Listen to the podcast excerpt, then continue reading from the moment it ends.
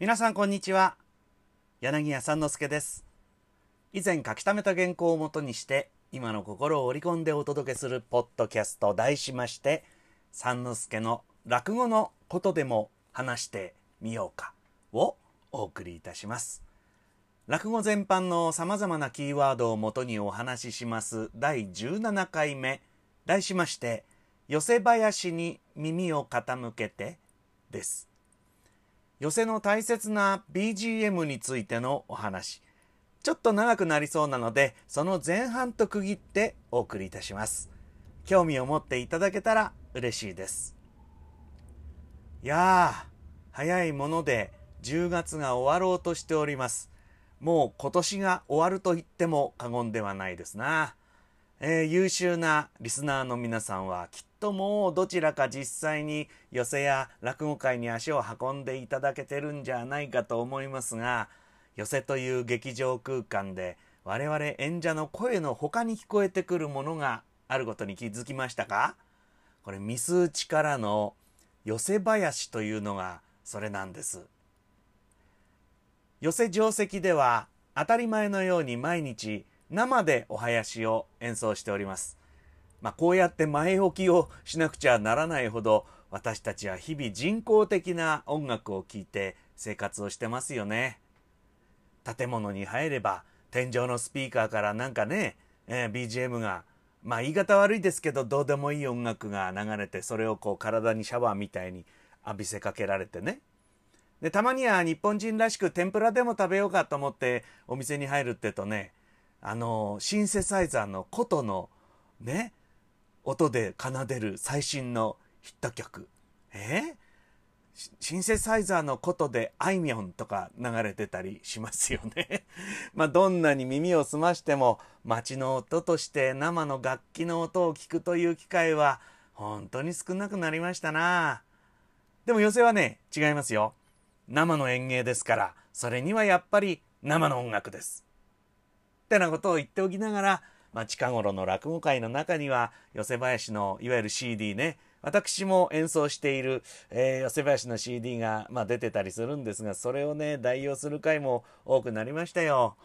でもね、えー、定石だけでなくてえー、老舗のホール落語なんかはまだ生のお囃子を使ってるところがたくさんありますから。でまたそういう会はそれを誇りにしていますからね。まあ是非楽しんでいただきたいまあ私は笛も含んでそういう落語界に笛をまあ笛吹きですなとして呼んでいただくって仕事もありましてねそういうまあ音楽で公演を兼ねて支えるということもあるんですよ。でこれはいいのはねまあ出かけてって笛吹くんですけど同時に先輩の講座、まあ、後輩の講座もありますけど勉強できるというこれは一石二鳥で幸せの身の上でございますな。寄せ林というのは主に三味線と太鼓で演奏されます三味線は下座さんお囃子さんと呼ばれる専門のお書さんがおりましてね太鼓を叩くのはまあ前のこのポッドキャストでも言いました前座のお仕事の時にねちらっとお話しましたけどまあ太鼓を叩くのは前座さんなんですよ。で時々我々まああの話家があちょっとね前座さんが手が足りない時とかあ叩くこともありますしね、うん、楽屋で「お師匠」なんて呼ばれてる大先輩が「ちょっと貸してみろよ」なんつって、うん、なんか軽くこう叩いたりするんですね。話家はもうみんな太鼓の経験があるんでどんな大先輩でもやろうと思えばすぐにポンポンとできちゃうんですな。うんまあ、できちゃうって言ってもいろいろありましていや、この人話うまいのに太鼓は下手だなって師匠もいたりとかするんですけどね。うん。出ろ、下手くそ、俺に貸してみろ、なんていう人ほどやってみたらあんまりうまくなかったりもするんで、まあそこはいろいろなんですが、とにかく必須科目としてやってるんでね、とりあえず曲に合わせて太鼓を叩くぐらいのことはみんなできるんですよ。えー、すごいですな、これはね。えー、で、まあ、この太鼓と三味線の他にですね、まあ、おかずと言っちゃなんですが、鐘、ちゃんちきですな。我々はよすけと呼んでおりますよ。えー、えー、それから笛ね私がやるトンビってこれ不調で言うんですがそれからあのちょっと効果音的にボーンなんてドラがあったりシャンシャンシャンなんていうのがあったりまあいろいろちょっとおかずもあったりするんですがまあ基本的には太鼓と三味線まあ、あと寄付ぐらいで、まあ、やっていくのかな。うん、ほとんどの寄せはそんな感じでございます。もともと江戸の寄せにはこの寄せ林ってのはなかったんですね。えー、まあ寄せ林がないぐらいですから出囃子ってのがなくて、えー、話し家は片車切りと呼ばれる太鼓だけで講座に上がっておりました。ててつくつってんてんなんというような、まあ歌舞伎から来てんですけどね、これはね。うん。まあ陰気といえば陰気でございます。で、一方上方では古くからこの賑やかな、えー、お囃子が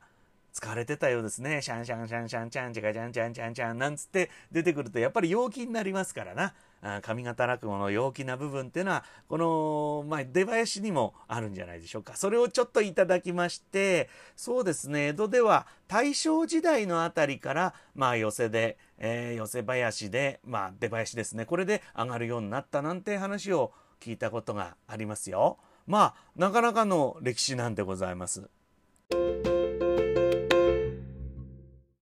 さっきもちらっと言いましたがこのまあ寄せ林というものは歌舞伎の下座音楽のまあ真似から始まったんだと思うんですよね。会場と同時に叩く一番太鼓それから開演5分前直前ですねに叩く着刀と呼ばれる二番太鼓それから休憩のまあ直前に叩かれる中入りの太鼓それから最後終演の追い出し太鼓これはもう歌舞伎もまあ今日お芝居見に行っても聴ける、まあ、共通のもんでございますね。用いられる曲は、まあ、長唄とか時わず新内なんてのはお芝居でも有名な曲ばかりでございますがそれに加えてもうちょっとざっくばらんな小唄とか羽唄俗曲民謡童謡唱歌、まあ、最近じゃね洋楽なんかもバンバン取り入れながら現代の寄せらしい雰囲気を作ってんですよ。寄せはね、実はジャスラックとも契約してて、もう何を演奏してもいいような、そういうことになってるんです。寄せ林の代表選手っていうのはやっぱり出囃子ですね。こう演者と演者の間寄せの流れを止めないように前の演者が終わるとすぐに次の人の出囃子が始まって前座さんが出てきて講座返しをしてで次の演者が座ってお辞儀をする間をつなぐこれが出囃子でございますね。前座の時はまあ共通の出囃子ってのがあって前座の上がりとかって何曲かあるんですよ。でこれをお囃子さんがまあその日の気分で弾くんですな。でこれはまあ決まりの出囃子。えー、で2つ目になりますとようやく自分専用の出囃子を持つことになります。えー、ま新しい紋付きを着てで自分の出囃子を持つ。やっぱり2つ目っていうのは嬉しいもんですな。まあ自分の出囃子は自分の名前と呼ばれる、まあ、芸芸名ですね。芸名と同じぐらい、えー、まあ価値がありまして出囃子自体もね先輩とか師匠のものを譲り受けたりすることがあるんですよ。ええー、まあお客様にはなかなかわからない世世界かもしれませんが私たちはね、まあ、自分の出囃子や、うん、かつて誰が使ってたとかっていうことをみんな知ってて、まあ、その流れの中で、まあ、講座に上がっていくってことになるんですかね。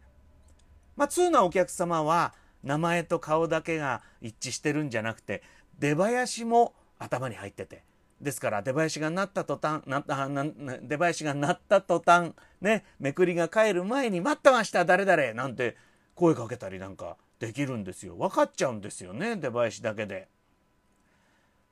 三味線を弾く下座さんは全ての話家の出囃子が弾けなければこれは仕事になりませんね。寄せは急な大演もあるしね出番の入れ替えなんかも急にあったりするんですよ。それこそもうで5秒前ぐらいに「あおやさんちょっと出番変わりますからね」なんつって急にこう三味線あの、まあ、調子を変えたりすることもあるんでそれから団体のお客様が入ってきたりする時には「ちょっとつないでください」なんつって出囃子の他にあの地囃子っていうのでこうつないだりもするんでね。まあ、とにかくその場の、まあ、瞬発力でいろんな曲を弾きこなさなくちゃいけないんでいや頭が下がりますよね日々勉強ということでしょうな。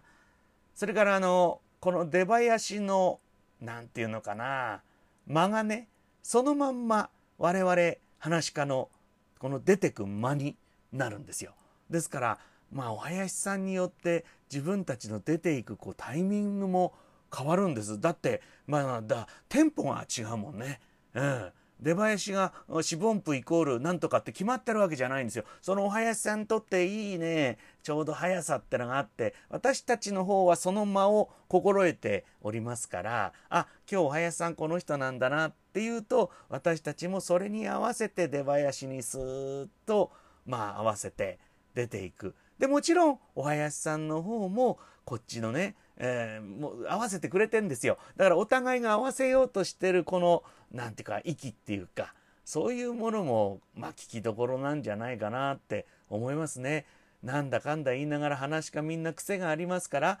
それぞれの癖も熟知しているというのがこのお囃子さんでで曲なんかもね我々が出ていくこのテンポをしてますから頭を下げたところでピタッと曲がまあ、終わるようにっていうんですか、まあ、もちろん曲が終わりきらない時にはこう綺麗に終われるようなまでピタッと止めてくれるんです。でもちろん私たちもまあできればピタッと止まるところを見計らって講座に出てく。寄せによって、えー、講座までの距離も違いますからそこを読みながらまあ何気なく出てってるようでもね何て言うんですか？居合とか合気道みたいな